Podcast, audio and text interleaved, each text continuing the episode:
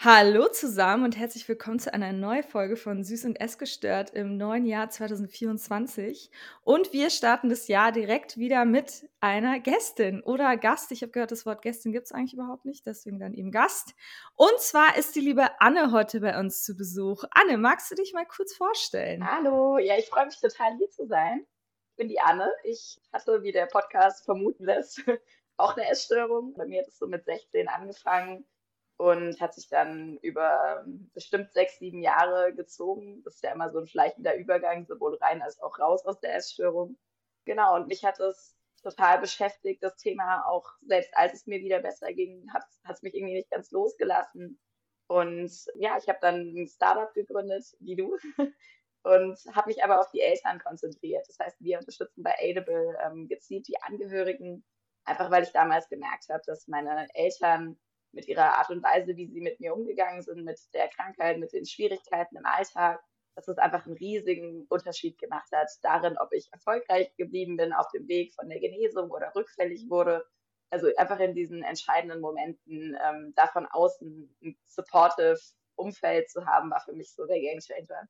Deswegen war das so, oder ist das so unser Fokus? Ja, da würde ich auch ähm, den Link zu eurer Website und eurem Produkt auch in unsere Show Notes posten, damit die Leute, die uns zuhören, sich auch das mal anschauen können. Willst du vielleicht zwei, drei Worte sagen, was ihr genau macht, bevor wir voll in deine Geschichte einsteigen?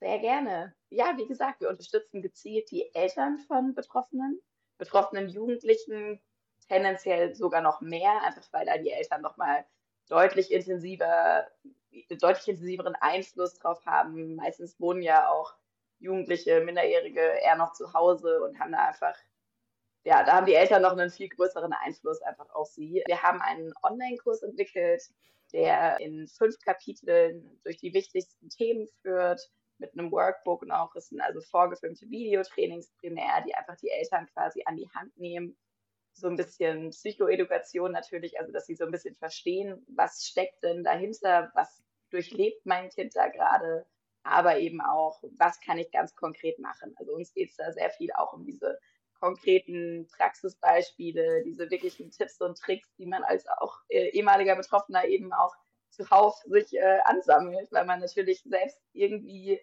da rauskam und das ist für viele Eltern schon immer beeindruckend zu sehen, wie konnte man das schaffen, weil es natürlich während der Krankheit immer sehr dystopisch wirkt und nicht sonderlich hoffnungsvoll, weil einem ja oft von außen auch gesagt wird, oh, die schlimme Statistik zeigt, wie, wie viele Leute eine Essstörung haben und wie wenige nur geheilt werden. Und man kennt gefühlt nur die dramatischen Geschichten, aber nicht die positiven. Deswegen sind wir ja auch hier, um da auch mal zu zeigen, es gibt auch positive Beispiele. Man kann eine tolle Lebensqualität zurückgewinnen und genau, da teile ich eben auch in dem Kurs sehr viel aus meiner ähm, ehemaligen betroffenen Sicht. Wir haben den Kurs aber auch gemeinsam mit, mit renommierten, auf Essstörungen spezialisierten Expertinnen gemacht. Und ja, genau, nehmen da so ein bisschen Eltern mit an die Hand, auch gerade für, für die Patientinnen, die in einer Therapie waren, also vielleicht auch in einer Klinik und lange wirklich gar nicht zu Hause waren. Es ist ja besonders schwierig, diesen Sprung nach Hause zu schaffen, ohne einen Rückfall zu erleiden. Und natürlich, man ist in der Klinik umgeben von lauter Fachkräften, man ist in dieser Safety-Bubble, kommt nach Hause und dort ist man umgeben von den Eltern. Und die haben massive Angst, einen zu verlieren oder einem zuzuschauen, wie es wieder schlechter wird. Und genau da ist eben diese große Gap, die Kliniken nicht, nicht füllen können, weil sie nicht die Kapazitäten haben, Eltern wirklich langfristig zu schulen das versuchen wir. Voll cool. Ja, wir hatten auch einen Podcast mit, weiß nicht, ob du den gehört hast, mit der Karin, die uns halt erzählt hat, auch über diesen Klinikalltag und die sagt dann halt auch, ja, und dann kommst du halt zurück. Und wenn die Leute, die da zu Hause geblieben sind, die haben sich halt nicht verändert, die sind immer noch genau gleich. Und wenn du dann, die sich dann schulen können und sich bewusst auch darauf einlassen, um dieses Umfeld dann so zu machen, dass die Person da eben drin heilen kann oder dass es eben nicht einen Rückfall gibt. Das ist ja super. Also wäre cool. Schaut euch Annes Produkte an, schaut auf die Website von Audible. Wie gesagt, den Link poste ich in die Show Notes. Und jetzt, liebe Anne, nochmal zu deiner Geschichte. Du hast gerade gesagt, mit 16, wenn ich es richtig verstanden habe, hat es bei dir angefangen. Magst du mal so ein bisschen erzählen, wie bist du da so reingeschlittert? Wie war die Situation? Und ich frage dann einfach immer weiter. Ja, gerne. Genau. Also ich sage immer, es hat mit 16 angefangen tue mir aber schwer damit, so einen konkreten Startpunkt festzulegen, weil so funktioniert es ja leider nicht. oder was heißt leider? So funktioniert es einfach nicht. Also ich habe mit Sicherheit mit 15, wenn ich zurückblicke, auch schon relativ eindeutige Anzeichen gezeigt, die man natürlich als ungeschulter Person, die selbst betroffen ist, schon mal gar nicht erkennt, aber auch nicht von außen als Elternteil, wenn man nicht so viel Ahnung hat, würde ich sagen.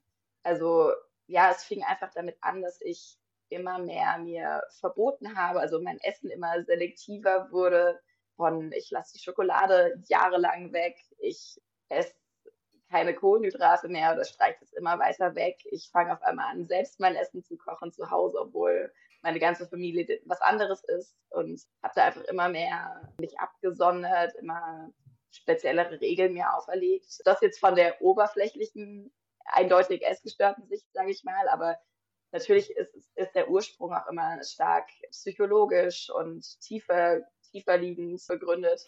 Und bei mir war es, glaube ich, dieser relativ klassische Fall von Pubertät, das heißt dieser große Schritt von Kindsein, wo, wo man gar keine Anforderungen gefühlt allein gestellt werden zu, oh, und jetzt wirst du langsam quasi erwachsen. Das heißt, jetzt müssen da auch ein paar Entwicklungsschritte kommen. Und jetzt musst du dich entscheiden oder langsam dir Gedanken machen, was passiert nach der Schule. Du musst ein bisschen Verantwortung übernehmen, etc. Und ich glaube, da habe ich mich einfach überfordert gefühlt ein bisschen mit diesem Sprung und habe dann gedacht, oh Gott, parallel habe ich Leistungssport betrieben. Das heißt, ich hatte das Gefühl, ich will und muss in jedem Bereich leisten, um irgendwie die Kontrolle zu behalten und um überall so die Beste zu sein. Ich war auch, ich bin und ich war und bin wahnsinnig ehrgeizig, so vom Naturell per se. Und das ist ja auch schon immer ein Klassiker bei Menschen, die unter Essstörungen leiden. Und dieser Perfektionismus und Ehrgeiz, gerade dann mit Leistungssport und mit dieser schwierigen Pubertätsphase, wo dieser Sprung dann kommen soll, das hat mich so ein bisschen verunsichert. Also ich hatte das Gefühl, ich komme nicht so ganz hinterher und hatte dann das Gefühl, was sicherlich auch ein Klassiker ist, hey, was kann ich denn sehr gut kontrollieren? Ja, ich könnte zum Beispiel einfach die dünnste sein, so gefühlt. Also ich kontrolliere jetzt einfach, was ich esse und dann habe ich diesen Sicherheitspfeiler gefühlt, dass ich einfach die dünnste bin und das kann ich dann gut und dann dann ist es ein Bereich, in dem ich nicht kämpfen muss, in dem ich nicht anstrengen muss, um erfolgreich zu sein und in dem ich alle Faktoren selbst bestimmen kann. Genau. Und das war, glaube ich, so der, der Startschuss. Und war das dir bewusst in diesem Moment, also dass du dein, äh, dann werde ich jetzt einfach die dünnste oder war das so, dass du im Nachhinein das so aufgearbeitet hast, dir gedacht hast, Moment mal? Ich glaube, es war eine Mischung. Also ich habe schon in der Pubertät, da gab es schon auch eine Phase, also ich sah als Kind eher aus wie so ein kleiner Nerd, würde ich jetzt liebevoll sagen. Also ich hatte eine Brille, eine Zahnspange, ein bisschen, bisschen verrückte Frisur und habe dann irgendwie so mit diesem Sprung von Kind zu Erwachsene irgendwie auch mich optisch sehr verändert und habe halt von vielen Seiten auch gehört, oh, die hübsche oder irgendwelche Komplimente, die mit Sicherheit gut gemeint waren. Aber in dem Moment haben sie ein bisschen diesen Weg auch gefüttert. Also ich, wenn du zu oft, ich, ich habe das Gefühl, wenn man zu oft als Kind hört, dass man hübsch ist oder die hübsche ist. Hm, ich habe noch eine Schwester und meine Schwester war dann eher immer so die Schlaue oder ne, bei ihr wurde er dann, weil sie auch zwei Jahre älter war, war schon dieser Schritt ein bisschen gegangen und dann wurde sie gelobt für, für Studium etc. Und bei mir war so die hübsche, weil das irgendwie mehr so das war, was irgendwie äh, erwähnenswert war. So blöd es klingt. Und das ist mit Sicherheit nicht die Message gewesen. Ich war auch sehr gut in der Schule. Ich hatte, ich hab, ich hatte und habe eine, eine tolle Zukunft vor mir gehabt.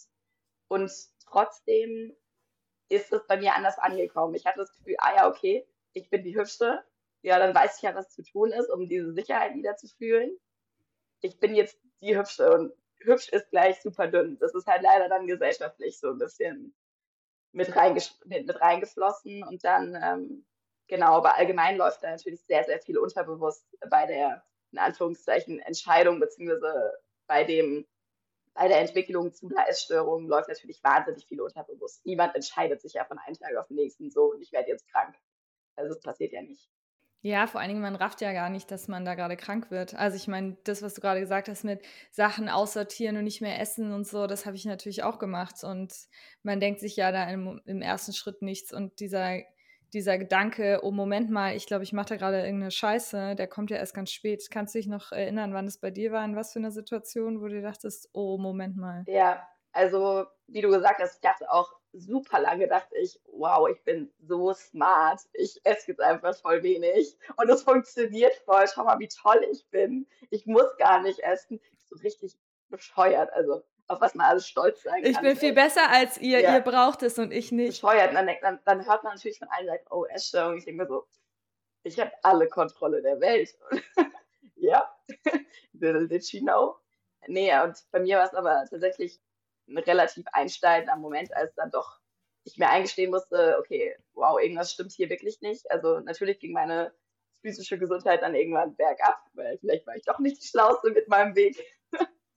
und ja, ich habe chronische Kopfschmerzen gehabt. Das heißt, in der Schule bin ich oft nach Hause gegangen. Ich war auch einfach so schwach, dass ich gezwungenermaßen öfter nach Hause gehen musste. Ich habe irgendwann aber auch Herzrhythmusstörungen bekommen, war dauernd bei Kardiologen, die halt ja, die haben jetzt Rhythmusstörungen gefunden, aber keine wirkliche Ursache am Herz und haben dann schon so gesagt, ah, ist mal Traubenzucker, wo ich dachte, hä, davor schieße ich mir ins Bein. Also das war schon mal so das Erste, wo meine Mutter, glaube ich, auch dachte, oh, okay, okay.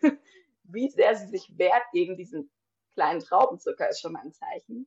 Aber dann fing es an, dass ich tatsächlich auch Gürtelrose bekommen habe. Und ich weiß nicht, ob dir Gürtelrose was sagt, aber das ist eine im Prinzip eine Erkrankung, die, äh, die man kriegt, wenn das Immunsystem wirklich auf dem absteigenden Ast ist. Also wenn da wirklich wenig Abwehr mehr, mehr vom Körper funktioniert und eigentlich kriegen das sehr betagte Rentner nur, weil deren Immunsystem eben wirklich am Abbauen ist. Und ja, ich war 17. Das heißt, der erste Arzt hat es gar, nicht, gar nicht erkannt, obwohl ich alle Anzeichen ganz eindeutig hatte. Er hat einfach gesagt, du bist viel zu jung, das kann es nicht sein. Und dann war ich aber tatsächlich irgendwann in so einer, war ich im Krankenhaus und da wurde es dann bestätigt und da wurde halt das erste Mal gesagt, so, oh Gott, das ist wirklich viel zu jung. Dann kam mein, äh, mein Onkel dazu, der ist auch Arzt und der hat dann auch gesagt, also der, da gab es ja diesen Moment, wo wir alle am Tisch saßen und dann kurz Tacheles gesprochen wurde, so mit 17 ist das wirklich jetzt nicht mehr, nicht mehr gelbe Karte, sondern das ist jetzt wirklich, jetzt ist es prekär und jetzt müssen wir mal uns kurz unterhalten, dass du wirklich, wirklich auch ein bisschen sehr leicht bist für das Alter. Und da war dann so gefühlt bei mir so, oh scheiße, oh Gott, okay, ich bin jetzt wirklich physisch davon sehr beeinträchtigt und das war blöderweise kurz vorm Abi. Also es war so in der Phase, in der man anfängt, fürs Abi zu lernen und hoch, hoch ehrgeizige Person, wie ich war, hat natürlich gesagt, oh Gott, ich darf auf gar keinen Fall das Abi verpassen und dann nachmachen mit den Jüngeren. Dann bin ich ja voll hinten dran und es geht gar nicht. Und dann habe ich, ich hatte auch, glaube ich, einfach wahnsinnige Angst vor einer Klinik, weil ich das Gefühl hatte, da wird mir die Kontrolle ja komplett weggenommen. Und ja, ich hatte dann so ein bisschen von meinen Eltern, die ja auch schockiert waren und neu in der Situation, hatte ich dann so das Ultimatum, entweder ich schaffe es jetzt irgendwie zuzunehmen und wenn nicht, muss ich in die Klinik. Und das war so das Ultimatum, was ich dann so, woran ich mich auch noch sehr genau erinnere.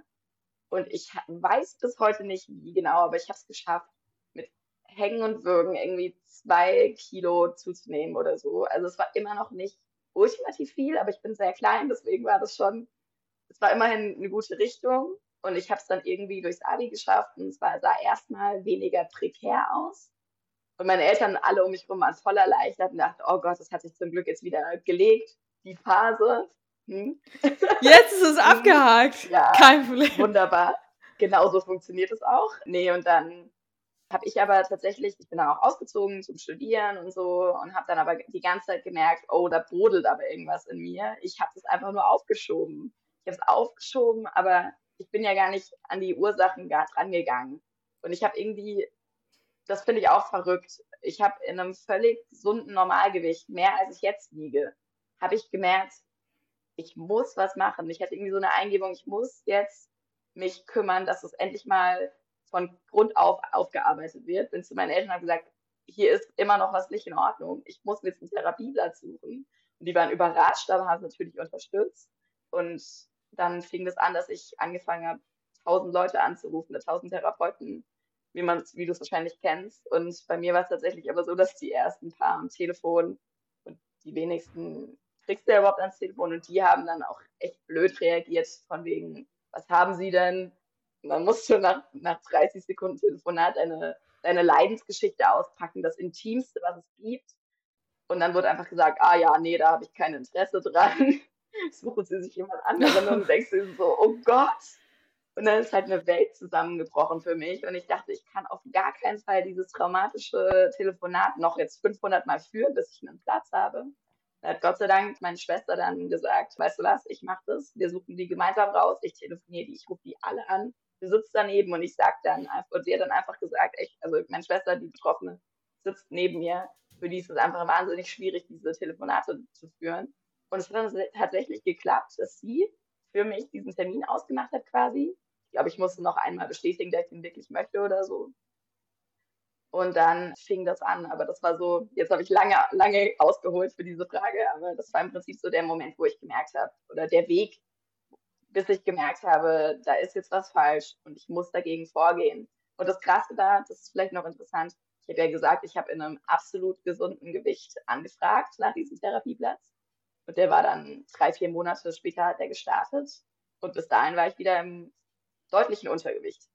Also in dem Moment, wo ich diesen Platz hatte, war so eine Erleichterung da, dass ich einfach gewusst habe, ich muss jetzt nicht mehr dran festklammern, zu überleben gefühlt. Ich darf jetzt ein bisschen loslassen und diese Verantwortung ein Stück weit abgeben. Und das war ganz, ganz wertvoll, auch wenn es von außen erstmal aussah, als ob was Dramatisches passiert wäre. Also es ist ja immer dieses Schwierige, dass man von außen immer denkt, super dünn ist gleich schlimm. Alles im Normalbereich, wunderbar. Die will doch nur Aufmerksamkeit oder die hat doch gar keine Richt. Hat die eine Essstörung wirklich?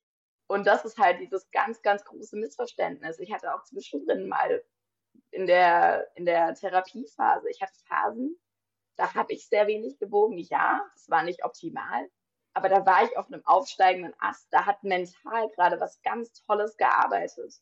Und es gab Phasen, da hatte ich einen kleinen, kleinen, ja, ich dachte immer, es wäre Binge-Eating light, aber es war quasi, weiß ich jetzt halt auch erst, seit ich mich professionell damit beschäftige, es war quasi dieser extreme Hunger nach einer anorektischen Untergewichtsphase, hat man ja manchmal diese Phase, wo der Körper einfach Anzeichen von Binge-Eating aufzeigt, aber für eine gewisse Zeit einfach auffüllen will, was ihm verloren gegangen ist. Und in diesen Phasen sah ich gesund aus, sogar, äh, vielleicht sogar leicht an der Grenze zu Übergewicht. Aber da war es am schlimmsten. Da ging es mir, da hatte ich am meisten Angst für mich, weil ich da gemerkt habe, oh, was sich da intern entwickelt, ist mindestens so gefährlich, wie wenn ich bei tiefem Gewicht eigentlich positive Schritte in, innerlich mache. Ja, was ich krass finde, dass erstens, also dass du ja so bei so vielen Ärzten warst und keiner das so aus, wie ich das jetzt vernommen habe, keiner das irgendwie erkannt hat oder keiner auch nur irgendwas angedeutet hat oder kannst du das einfach nicht mehr, kannst dich da nicht dran erinnern? Doch, also ich erinnere mich noch, dass ich, also ich war ja wie gesagt physisch voll am Abbauen, bevor, bevor diese Gürtelrose ankam. Die war im Prinzip nur so der krönende Abschluss von einem Jahr, in dem ich eigentlich die Hälfte meiner Zeit in irgendwelchen Wartezimmern gehockt habe, einfach weil ich nicht ich wusste selbst nicht, hey, woher kommen jetzt die chronischen Kopfschmerzen? Woher kommt, ich hatte tausende Symptome. Mein Körper hat mir auf alle möglichen Weisen versucht mitzuteilen, dass da irgendwas nicht stimmt. Und nicht mal ich, die so wahnsinnig wenig gegessen hat, sich lauter Ausreden hat einfallen lassen und rumgelogen hat zu Hause, dass ich weniger esse. Nicht mal ich konnte diese Brücke schlagen. Und die Ärzte halt auch nicht richtig. Ich muss dazu sagen, ich will da jetzt auch niemanden, also keinen, keinen Arzt da die Schuld zuschieben, weil ich habe nie ausgesehen wie in den Schock, wie die Schockbilder in den Medien. Ich sah immer sehr schlank aus, aber das ist auch einfach so mein Naturell, also so was ich von, was ich so biologisch mitgegeben bekommen habe von meiner Familie. Wir sind alle relativ zierlich und klein.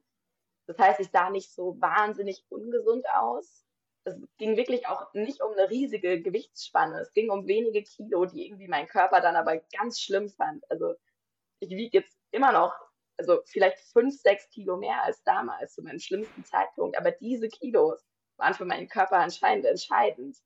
Also auch lifestyle-mäßig merke ich, das ist einfach krass. Und ich glaube halt, ich sah nicht so schockierend aus bei den Ärzten, weshalb die nicht so diesen, diesen super einfachen Fall hatten von wegen, wow, sie ist massiv untergewichtig, siehst du es nicht. Aber ich erinnere mich noch, dass meine Mutter zum Beispiel einmal, als ich dann tausendmal beim Arzt war, mitgegangen ist, wo ich schon dachte, oh Gott, peinlich. Aber sie halt dachte, sie muss jetzt mal abklären, ob das schlimm ist, wie ich mich verhalte. Und dann, sie hat dann zum Beispiel dem Arzt gesagt, also sie ist gar nichts Ungesundes mehr. Sie ist 100% gesund und zwar ohne, ohne so ein bisschen Wiggle Room. Also es muss 100% gesund sein, immer. Und ich erinnere mich noch, wie ich dachte, oh, Mama, das ist 100% gesund, das kann doch gar nicht besser sein. Ne? Das dachte ich. Und der Arzt hat es aber auch gesagt. Der Arzt hat auch gesagt, ja, ist doch wunderbar. Und da denke ich mir im Nachhinein, mh, hm, da hätte man vielleicht als Arzt auch schon so ein bisschen hellhörig werden können und sagen, wow, okay, sie war davor eigentlich so eine, so eine, so eine Süßigkeitenmaus, die so nach dem Essen immer ihre Süßigkeiten isst und sonst alles mit isst. Und auf einmal stellt sie das alles ab. Das hätte man vielleicht schon so ein bisschen kritischer beäugen können. Aber ja, ich glaube, bei den Kardiologen, ich weiß bis heute nicht, was dahinter gesteckt hat, dass ich Traubenzucker essen sollte. ich weiß nicht, ob das der Versuch war, mitzuteilen, dass ich ein bisschen mehr Energie brauche. Das weiß ich nicht genau. Okay, das heißt, das heißt, diese ganze Phase hat fünf Jahre gedauert oder so? Eher so sechs oder sieben. Also im Endeffekt, ja, es, es ist vor allem beim, beim Gesundwerden so ein längerer Prozess, ja. Das kennst du bestimmt. Also, damit bin ich mit Sicherheit auch nicht die Einzige, dass es sich einfach über einen größeren Zeitraum dann ein bisschen langsamer, aber immer noch positiv entwickelt. Und also, ja, vielleicht nochmal zur Vervollständigung. Ich war dann in der einen Therapie, das war ambulant. Das war mir auch ganz wichtig, weil ich musste parallel mein Studium in, in, in Normzeit durchziehen. Na klar, das hat auch irgendwie geklappt tatsächlich. Die erste Therapie hat aber tatsächlich nicht so viel geholfen ich behaupte, die Therapeutin war jetzt auch wirklich nicht spezialisiert auf Essstörungen und hat allgemein, ich war hoch motiviert. Ich habe wirklich sehr, sehr diesen Willen schon gehabt, ich möchte gesund werden, ich möchte mitarbeiten. Aber sie hat es gar nicht geschafft, irgendwie zu mir durchzudringen. Also ich weiß nicht, obwohl ich Lust hatte, irgendwie hat es nicht funktioniert. Blieb auf einem sehr oberflächlichen Level.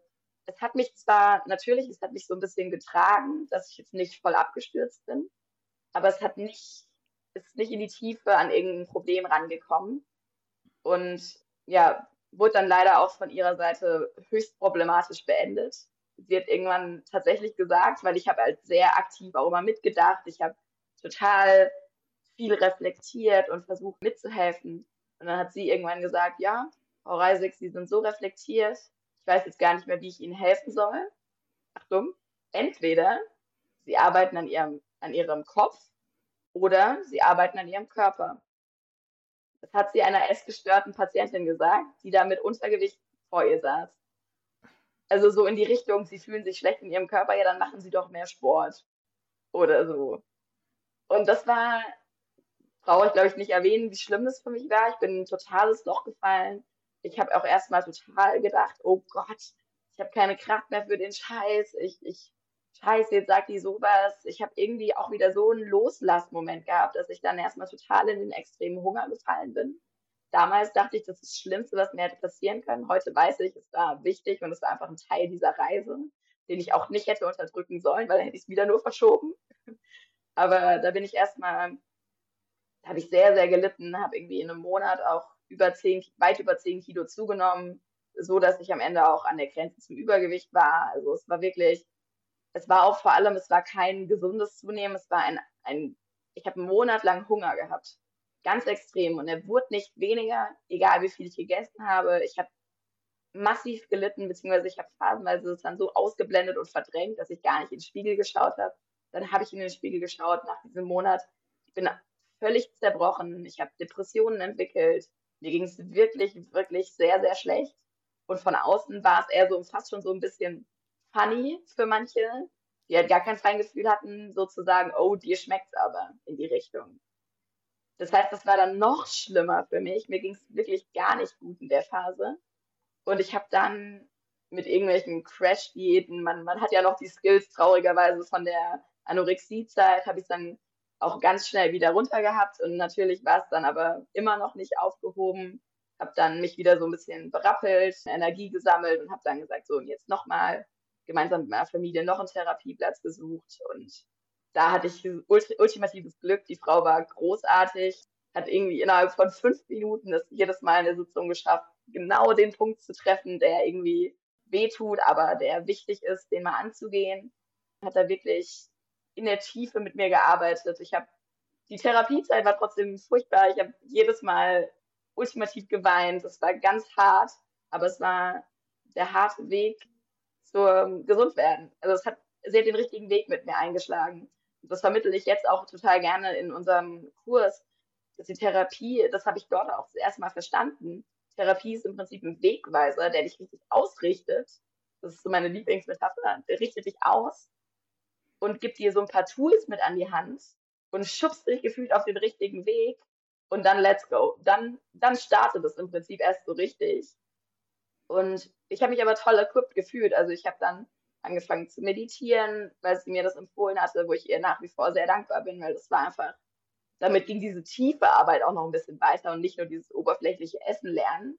Ich habe mich durch jedes Buch gelesen, was ich in die Finger bekommen habe, sei es um Essstörungs, in die Essstörungsrichtung, sei es in die Psychologierichtung, um einfach weiter diese, diese positiven Impulse an mein Hirn zu schicken und das immer mehr also aufzudröseln und da einfach immer weiter dran zu arbeiten. Und es klingt jetzt vielleicht so, als wäre es dann ein schneller Weg gegangen, der, der geradlinig war. Aber nein, ich bin natürlich die nächsten Jahre auch noch ungefähr eine Million Mal rückfällig geworden. Aber es war nicht mehr so, der Fall, es war nicht mehr eine falsche Richtung, sondern es war ein falscher Stolperer oder einmal kurz hinfallen, weiter geht's. Weil ich halt auch ehrgeizig in der Genesung war. Das heißt, ich wollte dann auch alles perfekt machen und mit sehr viel Energie dann perfekt aus der Essstörung rauskommen. Das war nämlich auch so ein Trick, den ich ganz toll fand bei der zweiten Therapeutin. Sie hat dann auch eben erkannt, okay, du bist ein wahnsinnig ehrgeiziger Mensch. Du denkst jetzt, du bist, oder dein Unterbewusstsein denkt, es ist ganz toll, indem es ganz krank bleibt und nicht ist.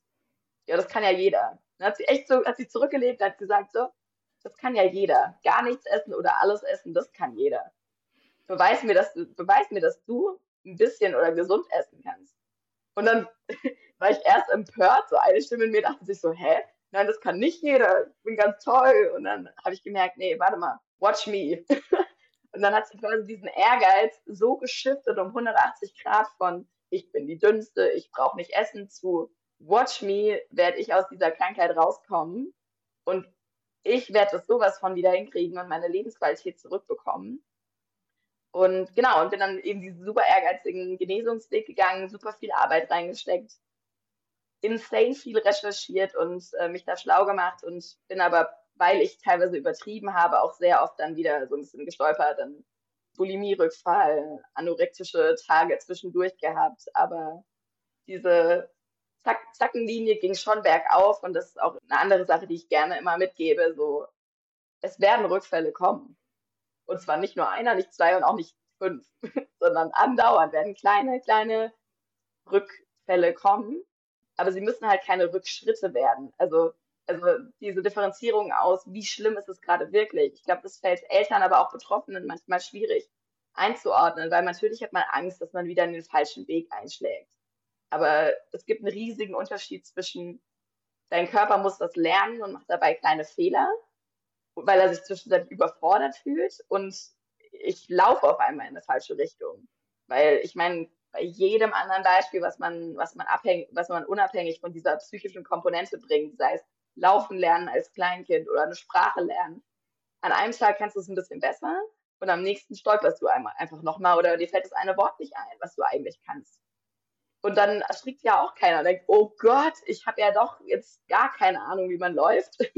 nee, das ist einfach Tagesform ein bisschen. Und da wird man mit Sicherheit auch irgendwann schlauer auf dem Genesungsweg zu erkennen, ist heute ein Tag, an dem ich mich nochmal einen Schritt weiter traue, an dem ich das Fear Food esse, oder ist heute ein Tag, an dem ich einfach auf mich stolz sein kann, wenn ich einfach die Safety Foods esse und quasi einen Tag lang pausiere oder stagniere. Das ist ja auch völlig in Ordnung. Und dieses Feingefühl dazu entwickeln oder selbst wenn man mal einen Tag hat an dem es kacke läuft, man hat einen Bulimie-Rückfall, einen anorektischen Tag oder sonst was. Das einzuordnen und mit dem richtigen Mindset, mit dem richtigen Gedankengang quasi sich für den nächsten Tag wappnen und wieder berappeln schnell, so viel wichtiger, als dass man nie einen kleinen Rückschritt macht. Das ist sehr, sehr viel wichtiger. Aber das finde ich ist der Schritt, also das mit den Rückfällen oder Vorfällen, wie ich gelernt habe, soll man sagen. Das ist ja auch so ein das sagt einem ja keiner. Oder ich wusste das jedenfalls nicht, als ich das so versucht habe, da rauszukommen. Ich hatte halt auch nie Therapie wegen der Essstörung gemacht. Und dann, klar, du musst erst an diesen Punkt kommen, wo du sagst, Moment mal, wenn ich jetzt, jetzt bin ich gescheitert, jetzt bin ich einmal gestolpert oder in meinem Kopf oder unserem Kopf war es immer, jetzt bin ich gescheitert, jetzt kann ich es gleich lassen, dieses, jetzt kann ich aufgeben, jetzt gehe ich wieder in mein altes Verhalten zurück. Und dann einmal den Schalter umlegen und sagen, ah, Moment mal, ich probiere es einfach morgen nochmal. Bei mir ist irgendwann dieser Schalter gekommen, ich probiere es morgen nochmal. Und damit habe ich dann den Weg rausgeschafft. Also dieses, was heißt rausgeschafft? Dieses, diese Änderung geschafft, dass ich dann mehr Tage das gut gemacht habe oder eine Woche oder keine Ahnung, zwei Wochen und dann bin ich nochmal, hatte ich wieder einen Rückschritt und dann habe ich gesagt, okay, morgen wieder und dann, das ist so der, aber den Schritt musst du ja erstmal gehen, den, das musst du verstehen, dass, dass du, wenn du jetzt aufhörst, ja, dann bist du wieder da, wo du vorher warst. Das ist ja dumm. Du musst ja irgendwas ändern, damit du da was verändern kannst. Aber diese, ich weiß noch, wie ich diesen, das erkannt habe und mir dachte, wie dumm bist du eigentlich? Das ist das Naheliegendste überhaupt. Wieso hast du das vorher nie gecheckt? Also, und ja, und dann war plötzlich diese Änderung da und dann war auch einmal so, puh, wow, so kann das funktionieren. Also, Diese Wow-Momente hat man, hat man richtig viel auf der Genesungsreise, finde ich. Man denkt relativ oft, was ging denn bei mir ab? Was, was, was habe ich denn für Denkmuster da oben? Was zur Hölle? Aber ja, umso besser, wenn man solche Momente hat. Man muss ja auch erstmal erkennen, und was ich aber auch spannend fand bezüglich dieser Vorfälle, weil ich habe dann mit meiner Therapeutin halt, ja, sie hat dann teilweise auch Ziele festgelegt, also die zweite Therapeutin, mit der ich dann erfolgreich war, hat dann quasi Ziele festgelegt, hat dann zum Beispiel, weil ich hatte, ich hatte eine Mischform bei der Essstörung, das vielleicht noch zu erwähnen, und ich hatte die, echt dieses Ding, entweder gar nicht essen oder ich eskaliere völlig und ich esse alles, was in der Küche halbwegs essbar ist. Und sie hat dann gesagt, okay, dieser. Aber hast du dann, weil du vorhin gesagt hast, Bulimie, hast du dann auch erbrochen oder hast du Abführmittel oder Sport oder was hast du gemacht? Ich hatte alles. Ich habe tatsächlich lehrbuchmäßig von A bis Z alles. Alles probiert, alles gemacht, alle Nebenwirkungen, alles. Und. Magst du das nochmal ein bisschen so erzählen, dass die dass das die Leute wissen. Achso, ja, gerne, gerne, stimmt. Mit alles wahrscheinlich ist jetzt auch sehr insidermäßig, dass ich ja, ja. also ich weiß wahrscheinlich, was du meinst, aber ja. andere Leute ja, vielleicht ja. nicht so insiderig dabei sind. Nee, total, total. Also ich habe, es fing ja im Prinzip an mit so einer Art selektive Essstörung, also dass ich auf einmal totale Angst vor Süßigkeiten hatte. Also ich habe jahrelang wirklich keine Schokolade gegessen. Ich weiß überhaupt nicht wie. Jetzt esse ich es wieder täglich und ich denke mir, nie wieder verzichte ich darauf. Völlig bescheuert. Nee, genau, es fing an, dann, dann selektiv dann keine Kohlenhydrate, auch der Klassiker und so in die Richtung. Dann war es, ich esse gar nicht mehr. Dann kam irgendwann zwischendrin Bulimie-Phasen rein. Es war bei mir auch immer, klar, ein bisschen phasenweise, aber oft auch sehr verworren.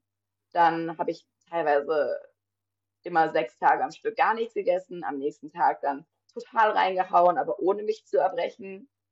Das war relativ lange der Fall. Dann hatte ich, wie gesagt, in einer Phase auch komplett extrem Hunger, monatelang nur gegessen. Bei den anderen Nebenwirkungen, ja, ich hatte oder ich habe Depressionen entwickelt, Angststörungen entwickelt, ich habe eine leichte Zwangsstörung entwickelt, also Tendenz zur Zwangsstörung. Ich habe eine Sportsucht entwickelt, als ich eigentlich schon aus der Essstörung raus war oder dachte raus zu sein, so ganz spät. Auch wieder absurd, weil man wirklich auch ich habe es erst dann mir eingestanden oder gemerkt, als ich dreimal am Tag Sport gemacht habe irgendwann. Jeden Tag. Und da denke dann dachte ich mir auch im Nachhinein, was für ein Mechanismus stellt einen auf stumm oder stellt sich auf stumm, dass man das nicht mitkriegt? Weil das von außen wirkt es auch immer so, und ich habe gar nicht gemerkt, dass ich eine Essstörung hatte. Und man denkt sich so, hä, du bist doch intelligent, du bist doch, du kannst doch sehen, du, du, du bist doch die Person, die sich so verhält. Und es ist ganz abstrakt als Außenstehender wahrzunehmen, dass der Körper das auch erstmal sich so schützt gefühlt, weil er diesem Drang ja irgendwie nachgehen muss, weil es einem ja irgendwie was gibt in dem Moment auch. Ja, jedenfalls genau. Also ich hatte so eine ziemlich gute Bandbreite, würde ich mal sagen. Gut natürlich mit, mit drei Augenzwinkern.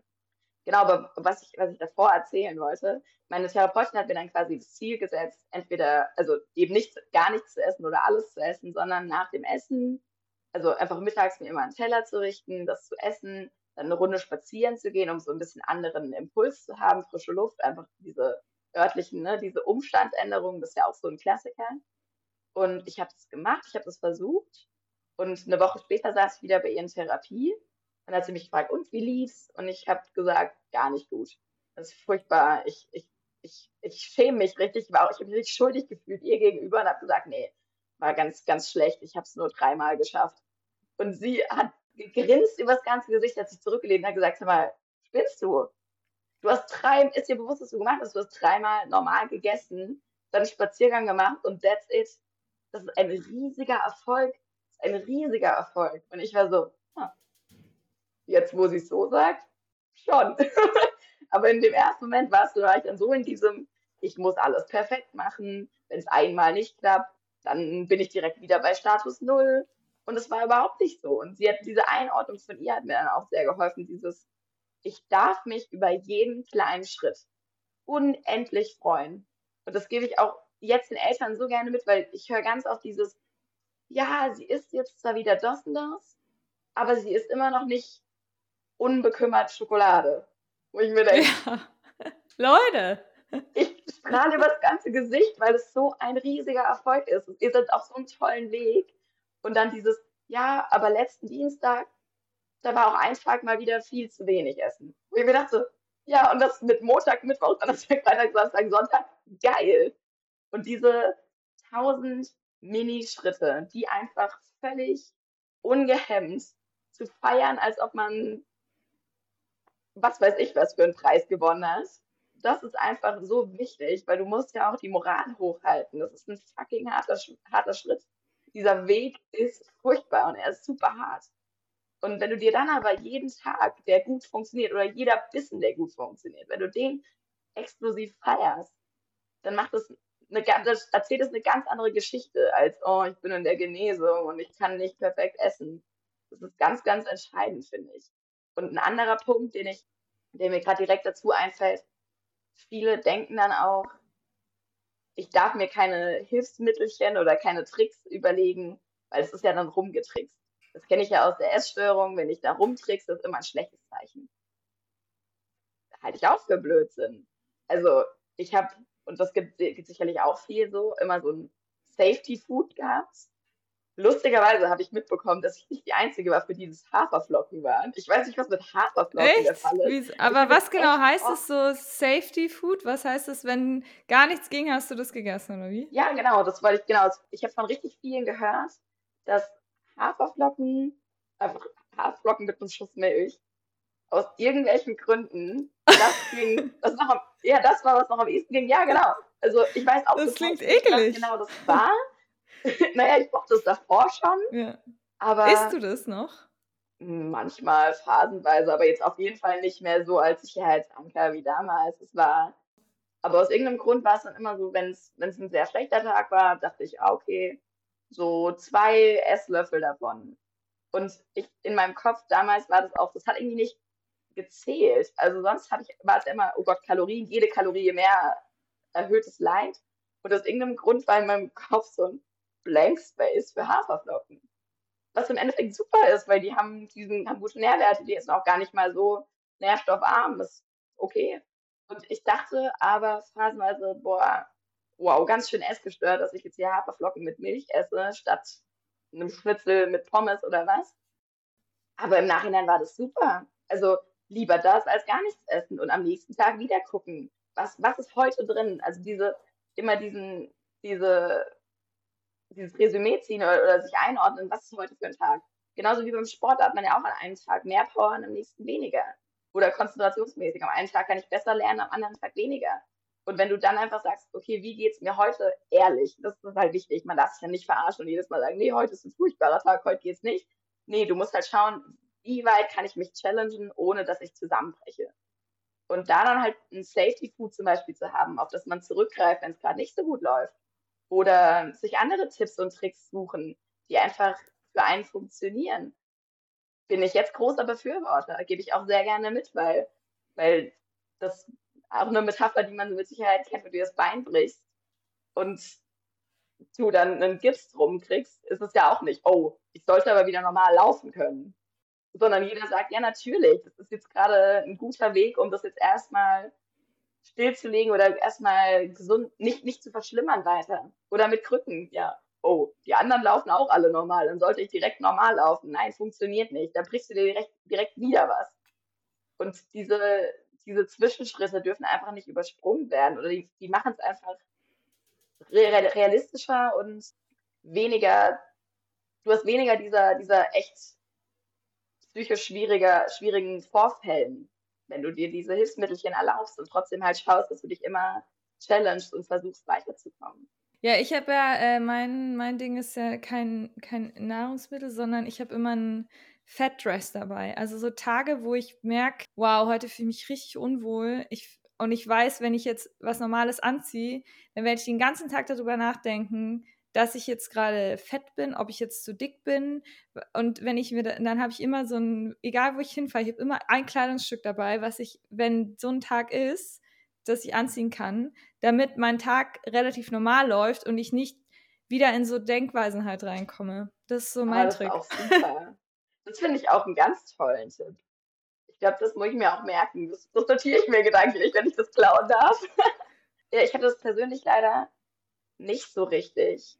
Ich weiß nicht warum, aber gerade so zu Schulzeiten, als ich das entwickelt habe, dachte ich irgendwie, ich muss alles in knalleng anziehen und ich muss die Kleidungsstücke, ich muss einfach in die Kleidungsstücke passen, dass die gut aussehen. Nicht andersrum. Ich muss meinen Körper einfach so bearbeiten, dass ich in genau die Größe passe, die ich mir vorstelle, aber auch genau gut aussehe in dem knallengen, kurzen, sonst was Kleidungsstück. Das, ich weiß nicht, ob mir der Tipp damals dann geholfen hätte, aber ich meine, jetzt hat sich die Mode ja Gott sei Dank auch wieder so ein bisschen in die Richtung Highways, ein bisschen weitere Hosen und so entwickelt, dass ich mir denke, das ist, das könnte vielleicht echt ein guter Tipp sein für viele.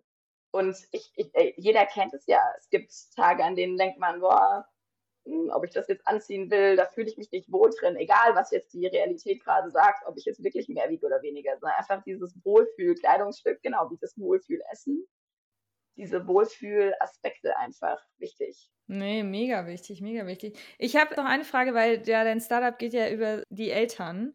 Und da würde mich jetzt noch interessieren, was so deine Erfahrungen waren halt. Also wie sind deine Eltern mit dir umgegangen oder was waren so die Sachen, die halt so jetzt aus deiner heutigen Perspektive die Leute halt einfach falsch gemacht haben? Nee, ist ein guter Punkt. Also so der absolute Klassiker, den ich 100% nachvollziehen kann und keinem Elternteil jemals zum Vorwurf machen werde, ist dieser Druckaspekt. Also genau, vorne ab nochmal, kein Elternteil hat Schuld. Kein Elternteil kann oder muss sich heilen. Das funktioniert auch nicht. Aber es gibt bestimmte, wenn dein wenn das Elternteil was machen möchte, es gibt Wege, das optimale Umfeld darzustellen oder wirklich gut mitzuhelfen. Und eine Sache, die wirklich nicht so gut mithilft, ist, wenn man am Tisch sitzt und das Gefühl hat, man wird beobachtet beim Essen, es wird drauf geschaut, wie man isst, wie man sich verhält. Es werden irgendwelche Kommentare gedroppt in die Richtung, oh, hast du schon gesehen, der Nachbar XY, Hans-Peter, hat aber mega zugenommen. ne? Das ist zum Beispiel ein krasses Negativbeispiel, was mir immer sehr wehgetan hat. Und darf ich da kurz unterbrechen? Eigentlich kannst du doch ohne dein Umfeld gar nicht heilen. Also wenn die Leute, also es ist doch fast unmöglich, wenn, wenn die Eltern unterstützen wollen. Ja, nee, die Eltern müssen unterstützen, oder? Sonst, wie willst du das sonst schaffen? Außer du ziehst halt aus. Aber wenn du 15 bist oder so, dann kannst du ja gar nicht ausziehen. Ich, ja, ich, ich will es, ich, ich tue mir immer schwer zu sagen, die Eltern müssen oder das Umfeld, ohne das Umfeld geht es nicht, weil es ist schon deine Verantwortung. Und ich weiß es nicht. Es gibt sicherlich auch, auch Betroffene, die dann entweder länger brauchen oder einfach noch mehr Willensstärke, noch mehr Leidensfähigkeit mitbringen müssen ähm, und es dann irgendwie alleine schaffen oder das ausblenden können oder sonst was. Ich hätte es nicht geschafft. Und genau, also was halt oft problematisch ist, bevor man sich, bevor man irgendwie angeleitet wird oder ein bisschen lernt, wie man, wie man besser damit umgeht, ist dieses Druck ausüben. Das heißt, irgendwie Klassiker, du sitzt am Essenstisch, und es wird irgendwie beobachtet von deinen Eltern, wie viel du isst. Und es wird dann immer weiter gesagt, isst doch mal mehr, schaffst es heute nicht zu essen. Und es wird auch immer mit so einer emotionalen Komponente versehen. Das heißt, es ist dann immer Kritik, Enttäuschung, Wut, sehr viel Wut. Also weil die Eltern einfach, das kommt ja aus einem guten Instinkt. Also Eltern haben Angst um ihr Kind, weil es krank ist oder weil es sich krankhaft verhält. Also ich verstehe es komplett, aber es ist nicht ratsam, weil wenn du deinem Kind dann auch noch das Gefühl gibst, du hast es weniger lieb, wenn es weniger ist. Das erhöht den Druck, den innerlichen noch viel mehr. Oder wenn du Druck ausübst, isst doch jetzt mal mehr und schaffst es heute nicht. Du hast ja innerlich als Betroffener schon den größtmöglichen Druck gerade wenn du es wenn du es rausschaffen willst. Davor ist es nochmal ein ganz anderes Thema. Also wir setzen auch mit unserem Kurs bewusst dort an, wo die betroffene Person schon Einsicht hat, am besten in Therapie ist, weil um Therapie geht kein Weg vorbei, glaube ich. Also genau, aber wenn das Kind selbst raus möchte, wird es trotzdem Probleme haben beim Essen. Und wenn du dann noch Druck dazu gibst, machst du es einfach noch schwieriger.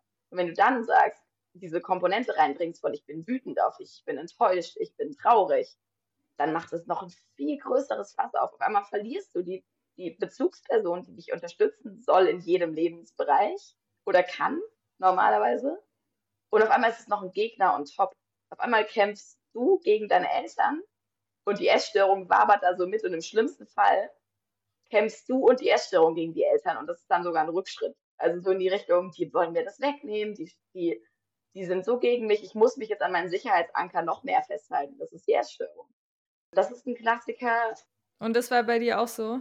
Im gewissen Rahmen war es bei mir auch so. Ich habe halt auch stark mitbekommen, wie meine Eltern darunter gelitten haben, meine Mutter psychisch da auch mitgelitten hat. Und ja, im Nachhinein hätte ich mir oder versuche ich jetzt halt auch in unserem Kurs sehr einen großen Fokus auf die Selbstfürsorge von Angehörigen auch zu legen.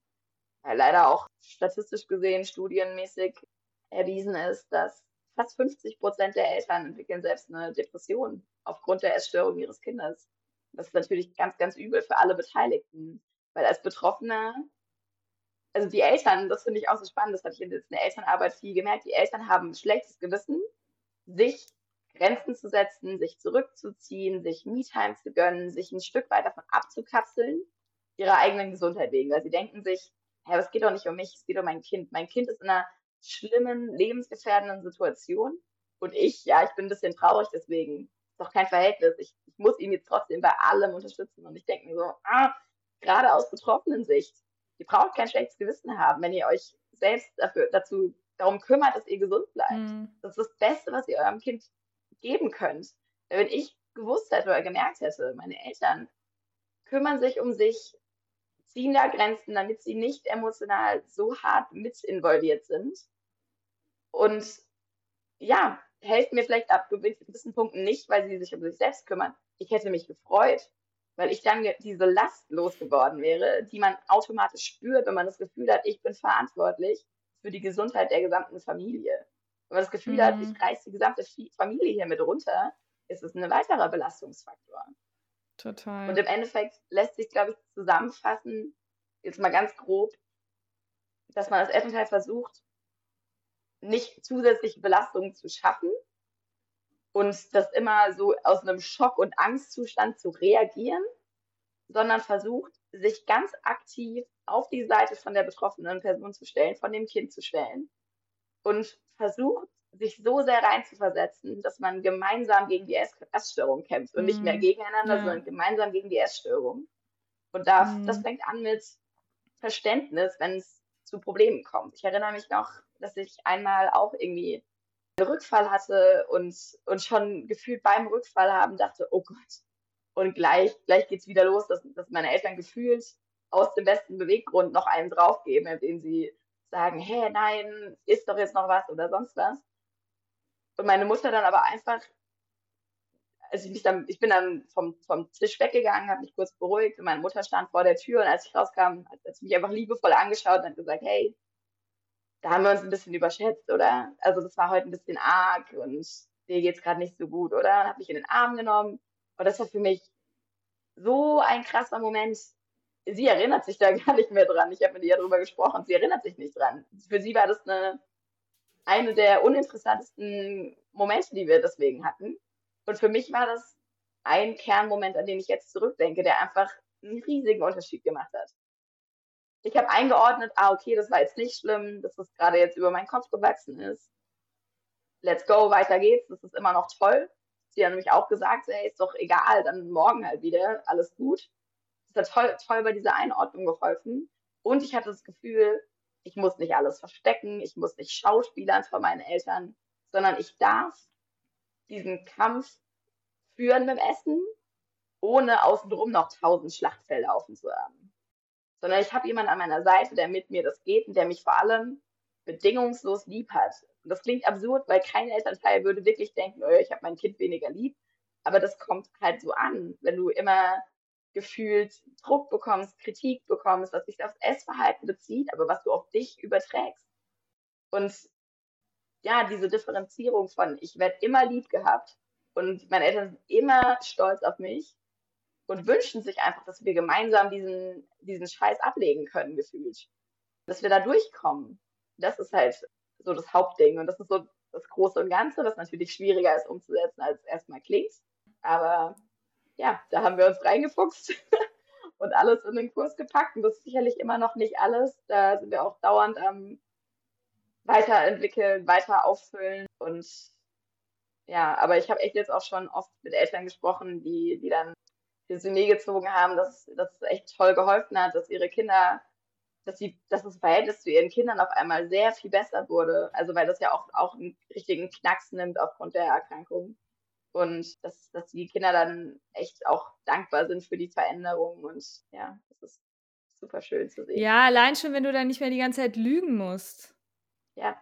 Das ist ja, wenn du nicht die ganze Zeit dir erfinden musst, was du jetzt angeblich schon heute alles gegessen hast oder wieso du jetzt keinen Hunger hast oder ja, wenn das einfach so wegfällt und du also sagen kannst, ja, heute geht's halt einfach nicht und dann wird es akzeptiert. Das finde ich schon ja. auch wichtig, weil was du gerade gesagt hast, dieses sich in das Kind reinzuversetzen, das ist, glaube ich, für sehr viele Leute fast unmöglich, sich vorzustellen, was es heißt, wenn man Angst hat, diese Soße zu essen, weil da ein Löffel Sahne drin ist. Oder da ja. ist doch nur ein Löffel drin. Was heißt denn? Ja, aber dieser Löffel ist halt, da ist Sahne drin. Das ist das Problem. Egal, ob da ein Tropfen ist oder ein Löffel oder ein ganzer Becher. Ja, es ist einfach ein Drama, dass da Sahne drin ist ungefähr. Also das kann man sich einfach gar nicht vorstellen als Person, die gar nicht betroffen war. Ja, 100 Prozent, 100 Prozent. Und ich glaube, gerade deswegen ist es auch so wichtig und hilfreich für Eltern, ehemalige Betroffene zu hören, die ihre Geschichten erzählen und die, die im Prinzip ganz viel durch ihre Geschichten ganz viel Wissen vermitteln, damit du quasi diese Perspektive verstehen kannst. Also wenn du sehr oft hörst, was für Gedanken da einem durch den Kopf gehen und dann auch diese Parallelen bemerkst, so warte mal, das ist jetzt nicht nur, dass es mein Kind mir erzählt und, und sondern das, das ist Teil der Krankheit das macht dann, glaube ich, auch Klick, weil man könnte ja auch denken, ja, okay, dann sprich doch mit deinem Kind, dann hast du auch jemand, der betroffen ist. Das funktioniert so nicht, weil A, es ist viel zu nah dran, das ist gerade selbst noch mittendrin, das kann auch gar nicht reflektieren darüber, was hilft mir jetzt gerade und was nicht. Das ist ganz schwierig gewesen. Das war auch damals bei mir eher so notdürftig, dass ich da versucht habe zu helfen, wie man mir helfen kann dadurch kam zu dieser Veränderung. Aber es war ganz, ganz schwierig, weil ein, eine Stimme ist ja immer noch damit beschäftigt, das überhaupt konsequent durchziehen zu wollen. Und dann soll ich dabei schon reflektieren, was mir hilft. Ganz schwierig. Und deswegen, genau, das eigene Kind ist zu nah dran. Und man weiß ja immer nicht, ist es jetzt nur mein Kind? Ist es richtig so? Ist es schlimm, dass es so denkt? Gehört es zur Krankheit? Bla bla bla. Und dieses Muster zu erkennen, das ist die Krankheit, das ist nicht mein Kind also dieses Abgrenzen ist ja auch ganz wichtig, dass der Elternteil versteht, nicht mein Kind ist gerade gemein zu mir, weil oftmals ist man als Betroffener ja dann auch irgendwie in so einer Abwehrhaltung, in der man auch dann mal gemein zu den Eltern ist oder gemein zu Außenstehenden ist, sondern das ist dann die Krankheit, die versucht, sich selbst zu schützen, die halt immer noch einen großen Anteil hat im Kind. Das ist halt auch wichtig. Ja, ist halt wie so ein Monster, was in dir wohnt. Das musst du halt erst irgendwie so kleiner werden lassen, ja. Ich finde ich denke auch immer so, also jetzt, wo ich auch halt mit natürlich vielen Betroffenen rede, merkt man auch, dass irgendwie ist es immer gleich. Also nicht gleich, natürlich sind äh, individuelle Biografien, aber es sind immer so Standardelemente, die irgendwie jeder hat und ja, ich ja auch. Also und ja, das finde ich immer spannend. Ich habe noch eine abschließende Frage. Hast du noch manchmal Angst oder hast du manchmal so, dass die Essstörung wieder lauter in deinem Kopf wird oder dass du merkst, du kommst wieder in ungesunde Muster oder hast du das so für dich im Moment komplett abgelegt? Also ich glaube, und das ist meine, meine Vorstellung, ich weiß nicht, wie 100% das jetzt für alle zutrifft, aber ich persönlich habe mich irgendwann von dem Gedanken verabschiedet, dass es jemals 100% wird, dass es jemals gar keine Rolle mehr in meinem Leben spielt, Essen, also das Essen wirklich, also dass, dass, ich irgendwann gar, kein, gar keine Nebenwirkungen oder gar keinen Einfluss mehr von meiner Essstörung habe. Davon habe ich mich ein bisschen verabschiedet, aber bin voll im Frieden damit. Ich sage immer, das ist wie so eine Skala. 10% ist vielleicht, wenn man die Therapie anfängt und 100% ist eben kaum erreichbar. Aber ich befinde mich seit Jahren zwischen 90 und 98 Prozent. Das heißt, es ist maximal mal der Fall, dass ich, dass ich mal das ein oder andere Lebensmittel wieder ein bisschen schwieriger finde oder dass ich mich mal ein bisschen, bisschen falsch im Spiegel sehe, also Körperschemastörung mal einen Ticken anklopft. Aber es ist nicht, nicht vergleichbar mit dem Anfang. Meine Lebensqualität ist, ist wahnsinnig hoch in jedem Fall. Und leichte Schwankungen hat man in jedem Lebensbereich. Du hast in jedem Lebensbereich bist du mal ein bisschen zufriedener, mal ein bisschen besser, mal ein bisschen konsequenter, mal das ist einfach gerade Linie bedeutet tot. also das ist einfach normal, dass es kleine Schwankungen gibt und bin aber auf einem auf einem sehr sehr hohen Level habe ich mich zum Glück eingependelt, aber kleine kleine Eigenheiten werden immer da sein. Also ein, ein Beispiel, was tatsächlich immer noch bei mir zutrifft, ich ich trinke ich trinke keine Cola keine normale Cola. Ich trinke Cola Zero. Und ich würde mir auch schwer tun, in den meisten Fällen eine normale Cola zu trinken. Und da könnte man jetzt denken, oh Gott, die ist ja selbst noch gar nicht geheilt. Aber A, ich, wie gesagt, ich mag das Wort geheilt nicht. Und wie sehr ist es jetzt schlimm für meine Lebensqualität, wenn ich dann, wenn ich einmal im Monat Cola trinke, eine Cola Zero statt einer Cola trinke? Also null. Weil Schokolade geht jeden Tag. Und jedes Leben, andere Lebensmittel geht sonst jeden Tag, bis auf, wie gesagt, diese paar Kleinigkeiten. Und da ist es dann auch ein Stück weit, da muss man dann auch an dem Perfektionismus arbeiten, den man als Betroffener ja oftmals hat. Und ja, sich bewusst davon verabschieden, dass irgendwas irgendwann überhaupt jemals perfekt sein wird. Das muss es ja auch nicht. Ah, witzig, da muss ich auch mal drüber nachdenken, ob ich so Lebensmittel habe oder so Getränke, die ich nicht trinke oder nicht Sachen, die ich nicht zu mir nehme, deswegen noch. Was total bescheuert ist, weil wie gesagt, ich esse dazu Schokolade. Ja, ja, das war früher auch schon immer dieses Ding. Nee, ich nehme nur ein Glas Wasser, aber gib mir die Tüte Chips so ungefähr. Oder die Sahne geht nicht, aber die Gummibärchen kein Problem. Das macht ja auch äh, macht ja oft keinen Sinn. Es macht gar keinen Sinn, aber selbst da denke ich mir, okay, ab und zu out of nowhere fällt dann doch wieder so eine Präferenz weg. Und wie gesagt, ich, ein Teil, der für mich auch relativ heilsam war, war dieses von, der, von diesem Perfektionismus einfach so ein bisschen verabschieden und den so ein bisschen ablegen lernen, was auch ein Prozess ist.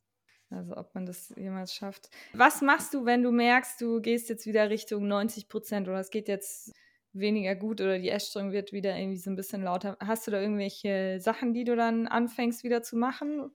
Gute Frage. Ja, ich fange tatsächlich an, also es startet damit, dass ich meinem Freund, der jetzt halt so meine enge Bezugsperson ist, dass ich dem das offen kommuniziere und dann irgendwie weiß, ich habe diesen Safe Space, ich darf alle bescheuerten Gedanken äußern.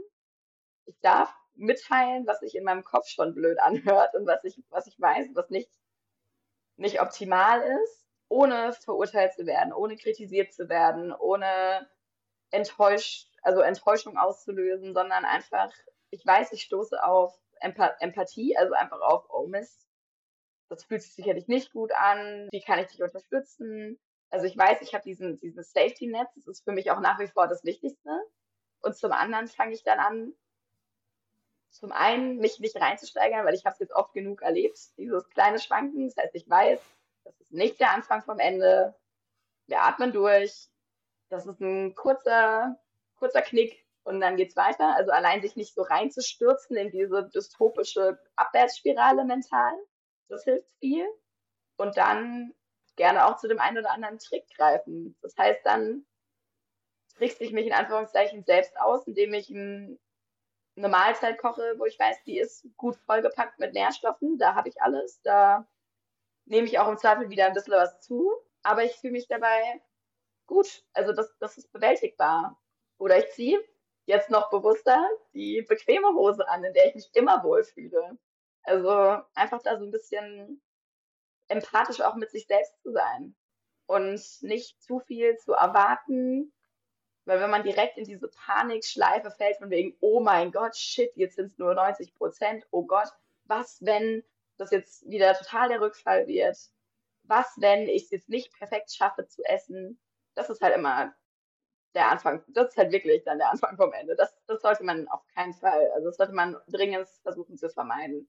Eher mit Empathie und kleinen Steps sich wieder der Norm an, annähern und dann ist es auch ganz, ganz schnell wieder vorbei. Ja, cool. Vielen Dank. Ich glaube, das waren schöne abschließende Worte. Liebe Anne, vielen Dank, dass du heute zu Süß und Essgestört gekommen bist. Und ich habe mich gefreut. Möchtest du noch abschließende Worte sagen? Ansonsten stoppe ich gleich die Aufnahme. Ohne jetzt zu pathetisch zu werden, es lohnt sich. Bleibt dran, wirklich. Es ist, ich dachte auf dem Weg 1000 Mal, shit, das wird auch nie was. Es lohnt sich. Haltet euch die, die tausenden kleinen Erfolge vor Augen feiert die ohne Ende. Wirklich so, dass ihr es schon lächerlich findet. Wirklich. Da bin ich der festen Überzeugung, das ist nur gut. Wirklich feiert euch ohne Ende. Es ist ein ultra harter Weg, auf dem ihr da seid. Deswegen applaudiere ich euch allen. Wirklich. Ich, ich habe höchste, höchste Hochachtung vor euch allen. Allein, dass ihr euch dem Weg widmet und diesen Kampf stellt, ist großartig. Wirklich. Ich bin sehr optimistisch, dass ihr das durchhaltet. Erst recht mit der tollen Begleitung von F50. Yay! Guti, dann bis bald. Bis bald. Ciao, ciao.